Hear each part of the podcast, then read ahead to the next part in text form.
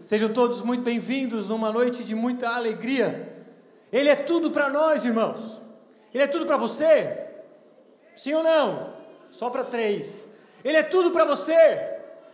Jesus é tudo para nós e por isso nós cantamos com toda a nossa alegria, fervor e, e tudo que temos e somos, porque Ele é tudo para nós. E se você nos visita pela primeira vez, você é bem-vindo nesse lugar, num lugar em que as pessoas buscam ter Jesus como o centro e foco de tudo, de tudo que são e tudo que fazem, e não importa ah, de onde você veio, não importa se você é católico, espírita, se você veio da Assembleia de Deus, quadrangular, não importa, você é bem-vindo nesse lugar. E hoje, pela graça de Deus, estamos começando uma nova série intitulada Manso e Humilde. Quem é manso e humilde? Jesus. E é sobre ele que vamos falar nessa série. Uma série baseada neste livro chamado Manso e Humilde do Danny Ortland. Você pode comprar na internet ou em livrarias na própria cidade. E vamos falar com, sobre Jesus, obviamente, nessa perspectiva de apresentar o coração dele, porque nós queremos também, paralelamente, lançar a nossa nova declaração de visão, que é construindo igrejas apaixonadas por Jesus. Queremos plantar inúmeras igrejas e todas elas, a começar por essa, sendo apaixonado por Jesus. Nós queremos que você se apaixone mais e mais por Jesus, porque pessoas apaixonadas por Jesus são pessoas apaixonantes. Igrejas apaixonadas por Jesus são igrejas apaixonantes. E é isso que nós queremos construir, uma igreja apaixonada por Jesus. Para isso vamos apresentar o coração dele, coração do mestre, com o título de hoje, Jesus o descanso para as nossas almas.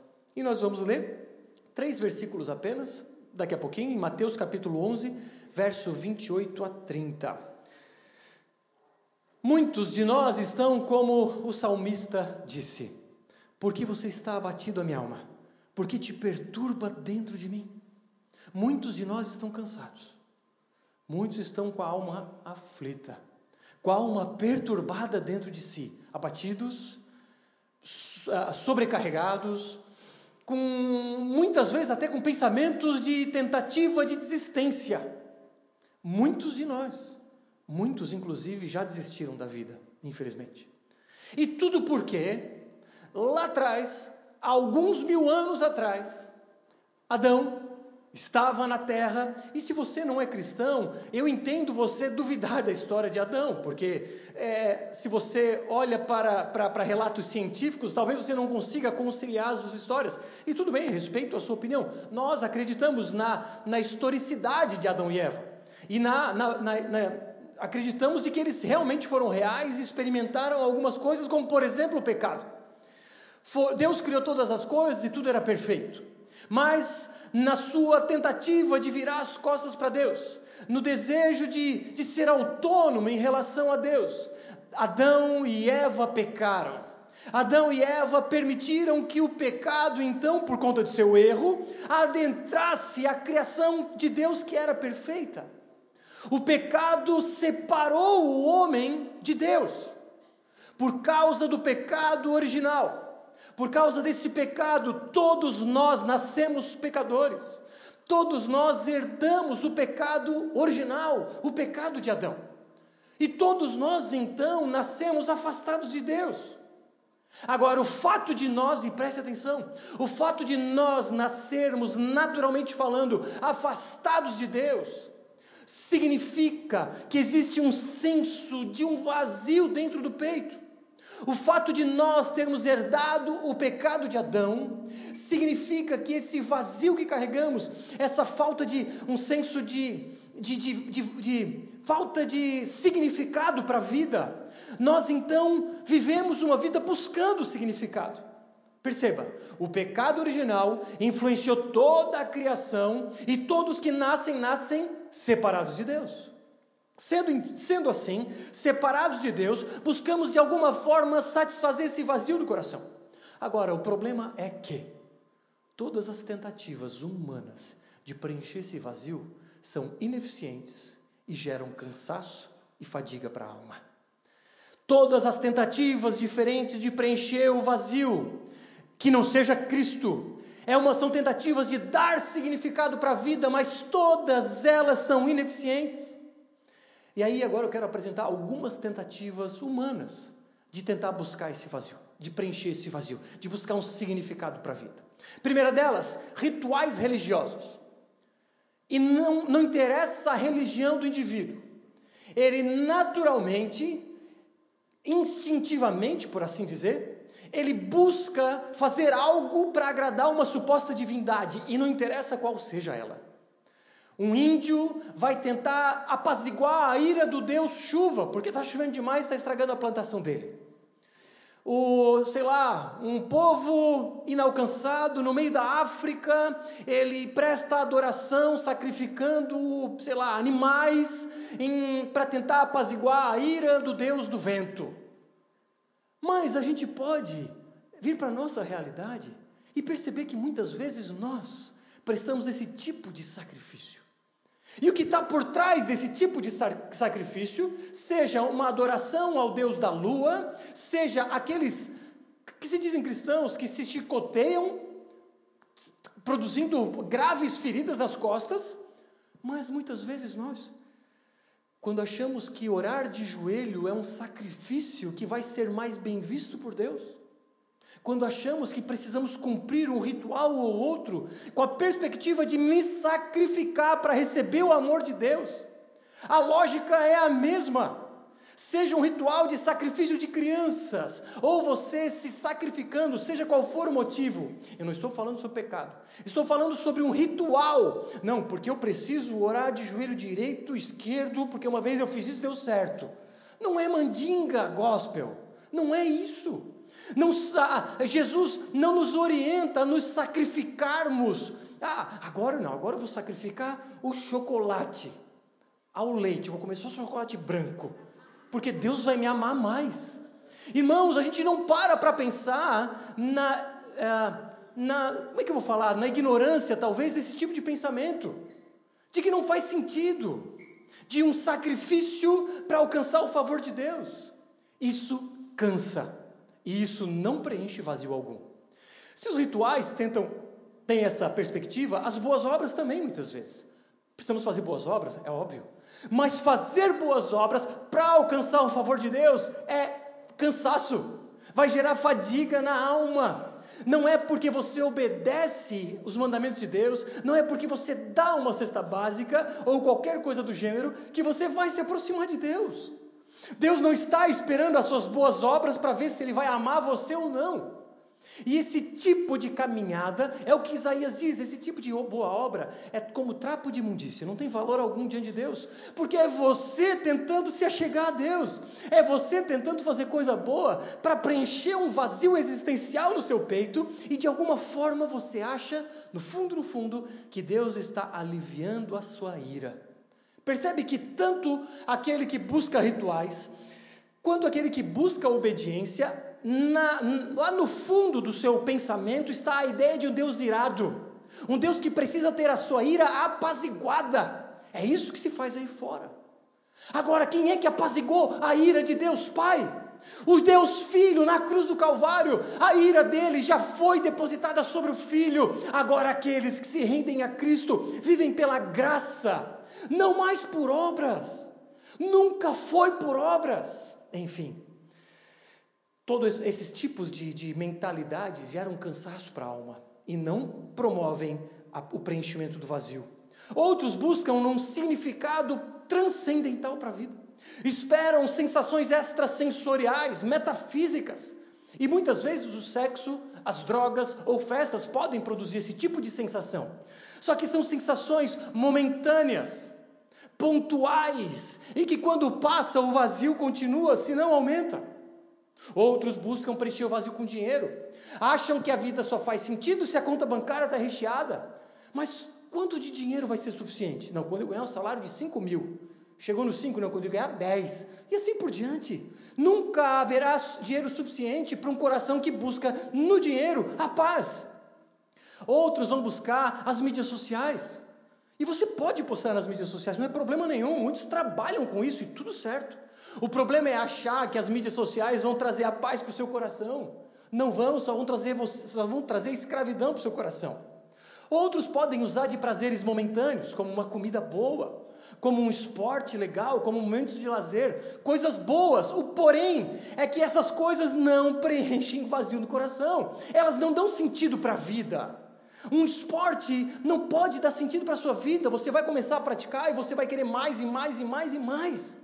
Ele não vai te satisfazer, a não ser momentaneamente. Faça, pratique esportes, é maravilhoso, mas não pense que ele vai trazer significado para a sua vida. Uh, você, a sua identidade, ela não é pautada naquilo que você faz. Você não é um, a sua identidade não é pautada na sua profissão ou no esporte que você pratica, ou seja lá no que for. A nossa identidade é pautada no fato de sermos filhos de Deus. Enfim, há inúmeras formas de tentar dar significado para a vida, mas nada disso preenche o vazio. Nada disso dá significado para a vida, pelo contrário, só aumenta o buraco no peito e só, é, só gera aflição para a alma. E você? Precisa de descanso para a alma? Você está cansado? O que você tem buscado para dar sentido, razão para a sua vida? Jesus diz assim: Venham a mim, todos vocês que estão cansados e sobrecarregados, e eu vos aliviarei. Tomem sobre vocês o meu jugo e aprendam de mim porque eu sou manso e humilde de coração. E vocês acharão descanso para a sua alma, porque o meu jugo é suave e o meu fardo é leve. Antes de Jesus proferir essas palavras, ele havia proferido palavras de, de condenação.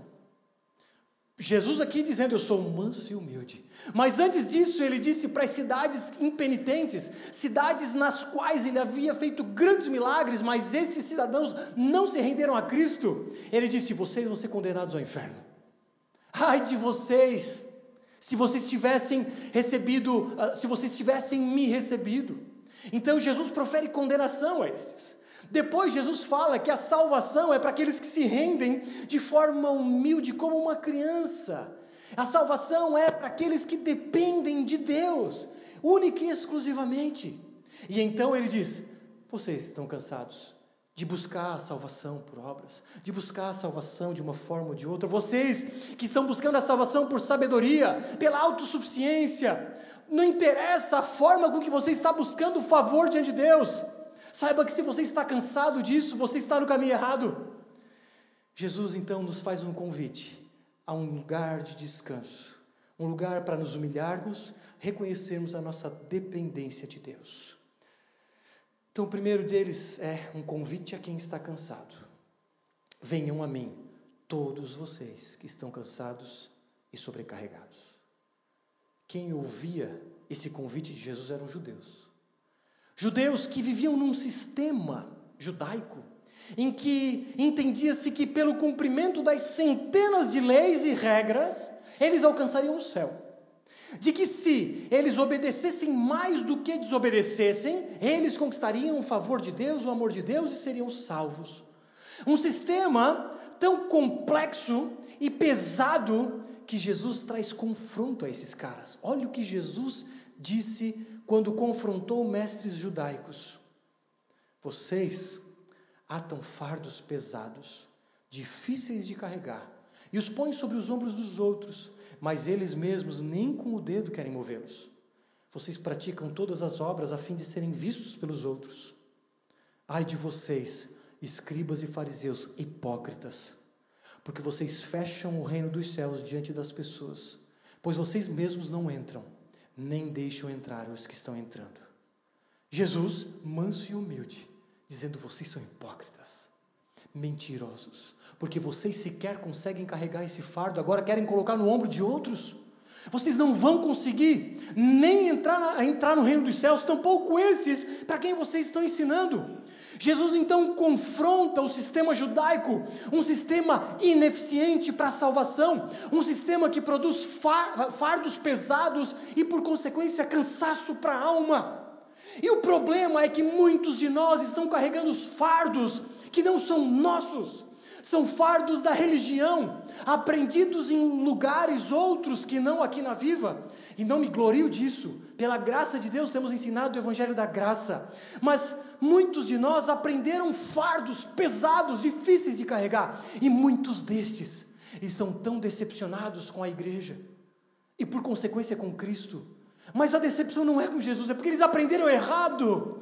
E quantas outras religiões por aí afora, de pessoas se martirizando por regras, usos, costumes ou tantas outras coisas que nada dizem respeito ao Evangelho. O Evangelho de Cristo é: vinde a mim, você que está cansado e sobrecarregado, e você vai ser aliviado. Hipócritas esses que pregam uma vida perfeita. Hipócritas porque eles conhecem os seus pensamentos e eles sabem muito bem quem eles são, mas pensamentos não são lidos por aqueles que estão ao redor. Então, é fácil criar uma capa de super santo, é fácil ser idolatrado, ovacionado e aplaudido por aquela santidade tamanha que aquela pessoa é. Hipócritas! porque todos nós, eu e você, sabemos o quanto somos pecadores, e se não fosse Deus em nossas vidas, estaríamos perdidos. Hipocrisia, porque, como os judeus, eles ah, zelavam por regras exteriores, mas Jesus confronta eles diretamente, porque Jesus conhecia o profundo dos seus corações, achando que buscariam o favor de Deus por regras. Mas, irmãos, isso é insuficiente.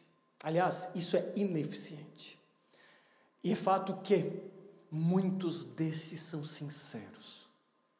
Muitos destes que buscam fazer o certo são corações sinceros, que querem o amor de Deus, que querem se sentir amados por Deus, que querem se sentir aceitos, mas estão na ignorância.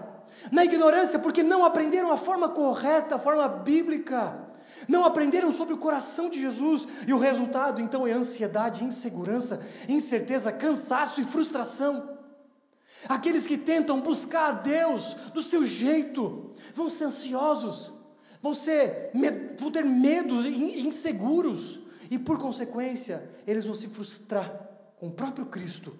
O problema é que eles não estão frustrados com o próprio Cristo, eles estão frustrados com o Cristo que eles criaram ou aprenderam. Qual Cristo você tem se relacionado? Com que Cristo? O Jesus Cristo? Ele é manso e humilde. Você está cansado de regras humanas? Cansado da religiosidade? Eu não suporto, particularmente falando. Cansado de uma vida moralista, uma vida de aparência? Todas essas tentativas são insuficientes para preencher o vazio do coração. Agora extrapolamos um pouco mais o cansaço de correr atrás de prazeres, o cansaço de correr atrás da fama, do dinheiro, e seja lá do que for, de que forma você tem buscado preencher o vazio do coração? De que forma você tem buscado dar sentido para a sua vida? Para você, cansado, Jesus diz: Venham a mim, todos vocês que estão cansados e sobrecarregados. E então, se falamos sobre primeiro o convite para quem está cansado, agora falamos sobre o resultado para quem se achega a Jesus. Ok, quero aceitar esse convite. E aí? Jesus nos promete, melhor, vamos ler o texto, parte em amarelo. Eu os aliviarei Tomem sobre vocês o meu jugo e aprendam de mim, porque eu sou manso e humilde de coração. E vocês acharão descanso para a sua alma, porque o meu jugo é suave e o meu fardo é leve. Jesus promete alívio para as nossas almas. O cansaço que estamos suportando em, nos nossos ombros com fardos pesados podem ser completamente aliviados hoje porque ele faz um convite, se o próprio Deus nos faz esse convite, é porque ele tem poder suficiente para nos proporcionar isso que ele promete. Hendrickson disse: tal refrigério não é só ausência de incerteza, temor, ansiedade e desespero, é paz de mente e coração, é certeza de salvação. Quem aqui não quer viver uma ausência de incerteza, uma ausência de temor, de medo, uma ausência de ansiedade e desespero? Todos nós nos identificamos com isso em alguma medida. Ah, Bruno, tu está falando sobre isso, tu deve ser perfeito. Tu deve ter uma vida tranquila e de paz. Olhe para o meu cabelo e você vai ter a resposta. Mas você pode experimentar isso. Aliás, nós podemos experimentar isso. Claro, busco todos os dias Descansar em Deus, a não me afligir, não, me, não, não ser ansioso, não ser preocupado, e a cada dia podemos então buscar um pouco mais dessa segurança.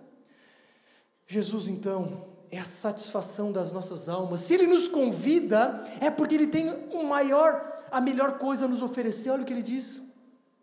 O que vem a mim, esse que responde, de modo algum terá fome. O que crê em mim, de modo algum terá sede. Ele não está falando que, que vai ter água para te beber sempre. Não, ele está falando que a satisfação da vida, a plenitude para os nossos corações está nele. Que esse vazio que carregamos no peito, que essa angústia que carregamos na alma, será plena e completamente satisfeita em Cristo e somente nele. Agora, o que significa ir a Jesus? Ele diz: venham a mim. Não é ir na igreja, não é dar dízimo. Tudo isso faz parte do mesmo bolo, mas é sobre ir a Jesus. E ir a Jesus significa ter fé em Jesus. Ah, Bruno, eu tenho fé. Eu tenho. Eu acredito que Jesus é, foi um grande homem que apareceu pela terra. Isso não é fé. Fé implica em três aspectos: conhecer, consentir e confiar. Fé significa, em primeiro lugar, conhecer. Eu conheço Deus Pai e Deus Filho, e eu sei da história de Jesus Cristo morrendo na cruz em meu favor. Eu conheço essa história. Agora é consentir com essa história. Não, eu acredito nessa verdade. Eu não só conheço, mas eu verdadeiramente acredito que Jesus morreu na cruz em meu favor. Que Jesus é o Deus Filho encarnado. Mas isso também não é suficiente. Conhecer, consentir, mas confiar. Confiar significa não tentar alcançar o céu com meus esforços.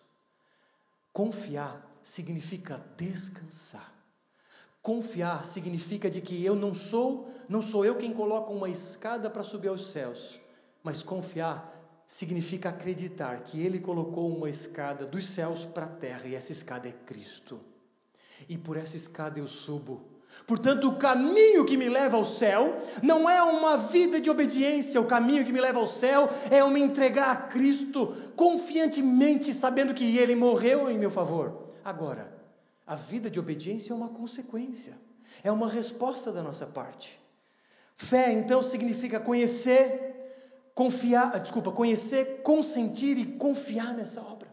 E aquele que confia na obra de Cristo, que levou sobre si as culpas que eram nossas, estes serão salvos na eternidade. Portanto, Jesus te convida, vem a mim, você que está cansado, aflito, sobrecarregado, porque eu vou te aliviar.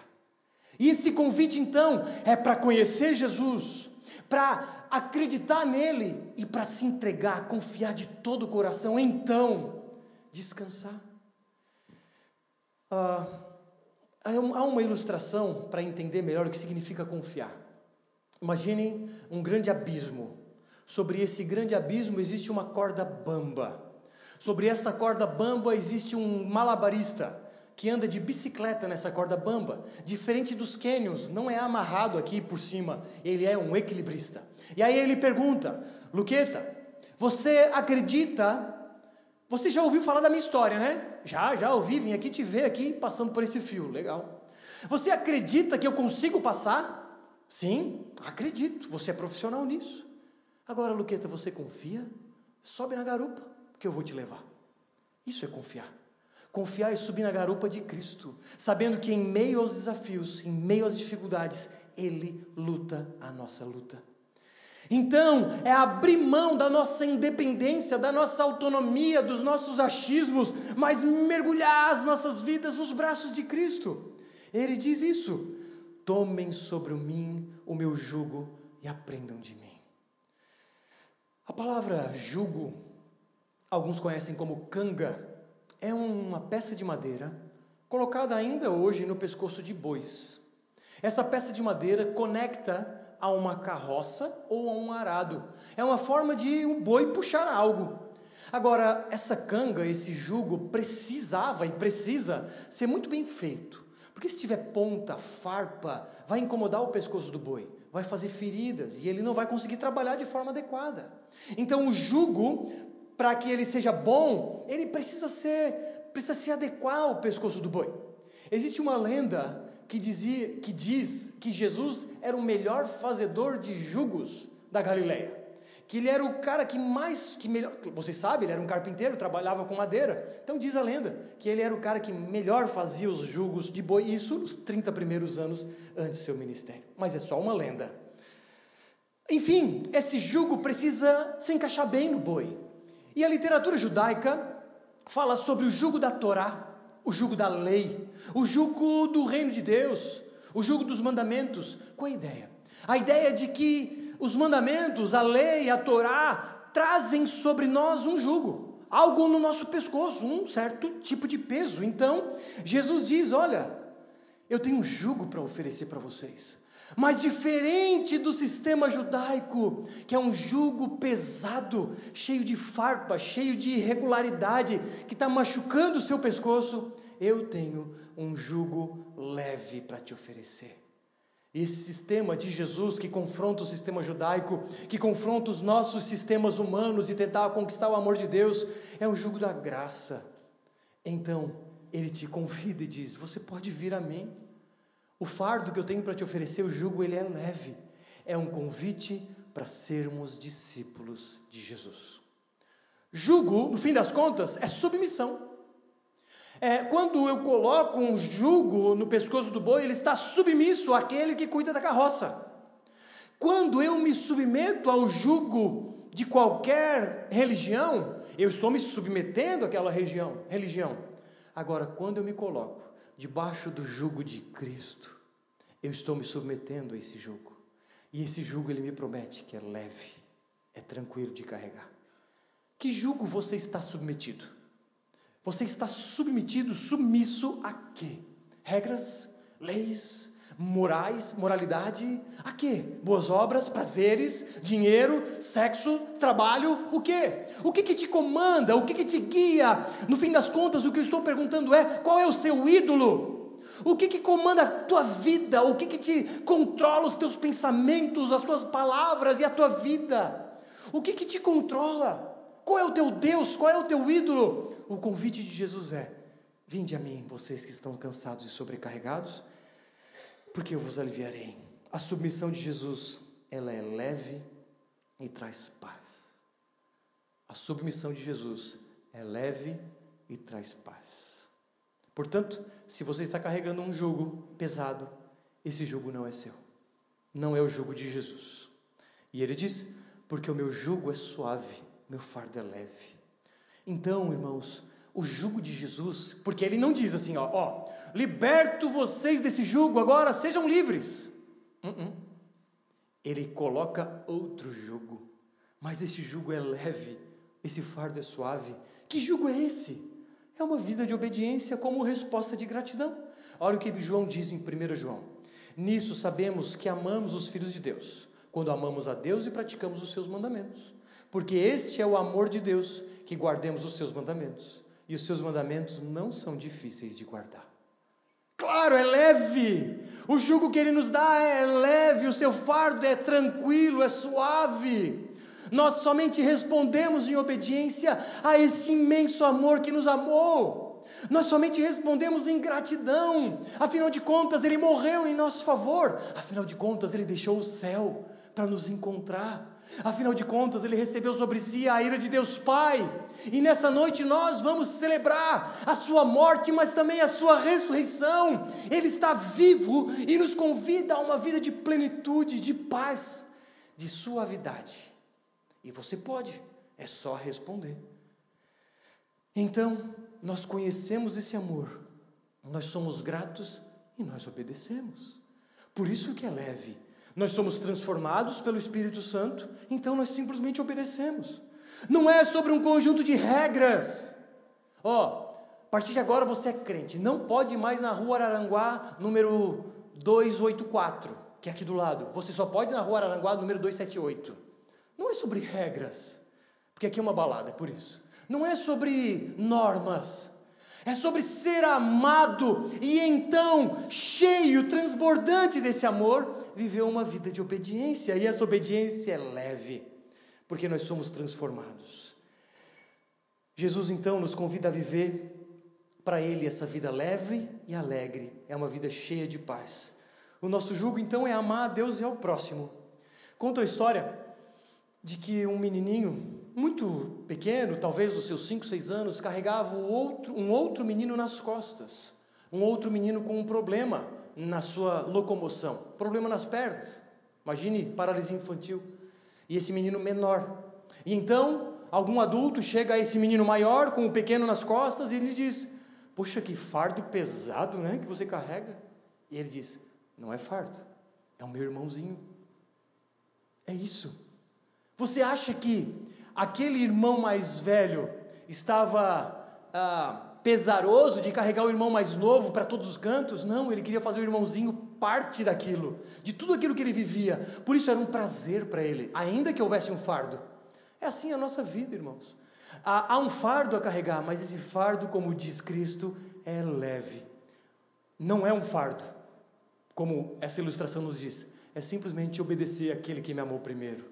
Seria fardo se eu buscasse conquistar o amor dele. Aí sim seria um fardo. Mas ele me amou incondicionalmente.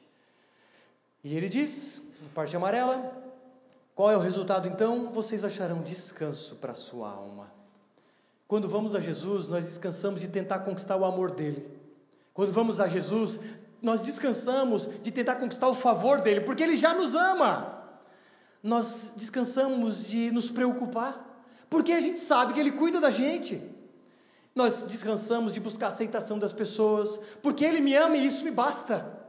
Nós descansamos de buscar dinheiro, porque sabemos que ele cuida de cada detalhe. Nós descansamos de buscar prazeres momentâneos, porque sabemos que Ele é o nosso maior prazer. Descansamos de buscar sucesso a todo custo, porque não precisamos provar nada para ninguém. Ele me ama, isso é, isso é suficiente. Descansamos no meio da dificuldade, porque sabemos que Jesus luta a nossa luta. Descansamos quando estamos doentes, porque sabemos que Ele tem cuidado de nós. Descansamos quando tudo vai mal, porque apesar disso, Ele continua soberano. Agora perceba que esse convite que ele faz é um convite sem imposições. Não é um convite que coloca, olha aqui, venha a mim, mas antes seja perfeito. Mas antes pare de fumar. Não, antes de vir a mim, você tem que se acertar lá aquele pecado. Senão, ó, não quero nem saber. Jesus não fala nenhuma imposição. Ele basicamente, para vir a ele, é você abrir mão de si mesmo, da sua autossuficiência, se arrepender dos seus pecados, se chegar a Ele. Qual fardo você carrega que não é seu? Simplesmente se achegue a Ele. E por que você ainda carrega? Talvez por não conhecer essa verdade de que Jesus é manso e humilde. E quando vamos a Ele, nós encontramos descanso para a nossa alma. Por fim, então, falamos sobre o convite para quem está cansado Falamos sobre o resultado de quem se achega a Jesus, que é um resultado de alívio para a alma. E agora, por fim, a gente explora o coração de Jesus nesse verso em amarelo, porque eu sou manso e humilde de coração. Aqui, Jesus está expondo o interior do coração dele. Aqui não estamos vendo o que Jesus fez ou faz, mas o que Jesus era e é. Aqui nós vemos que Jesus não era bravo e vingativo manso e humilde. Vemos que Jesus não é rancoroso e irado. Não, vemos que ele é manso e humilde. Vemos então que desconstruímos, melhor dizendo, aquela ideia de um Deus punitivo, de um Deus pronto a se vingar daqueles que estão pecando, com um raio na mão, pronto para jogar naqueles que estão em desobediência. Vemos um Jesus diferente daquela, daquela imagem que muitas vezes nos é proposta. Lembra, Jesus é o Deus Filho o Deus Filho que se encarnou, mas ele continua sendo Deus Filho. Ele é manso e humilde. Manso significa compreensivo, gentil. Esse livro nos fala, eu acho que foi esse livro que eu li, que fala que a melhor postura de Jesus não é um dedo apontado, mas são braços abertos. Jesus não está pronto para te apontar o dedo. Ah, mas olha, tá, tu pode entrar aqui no céu, mas aquele dia tem nada disso. Ele vai estar esperando a gente braços abertos, porque ele é manso. Mas ele também é humilde. Humilde aqui significa que ele é acessível, que não existem obstáculos para alcançá-lo, que é só se achegar a ele. Elimina os obstáculos que mesmo que você mesmo impõe. É só se chegar, ele diz: "Vem a mim".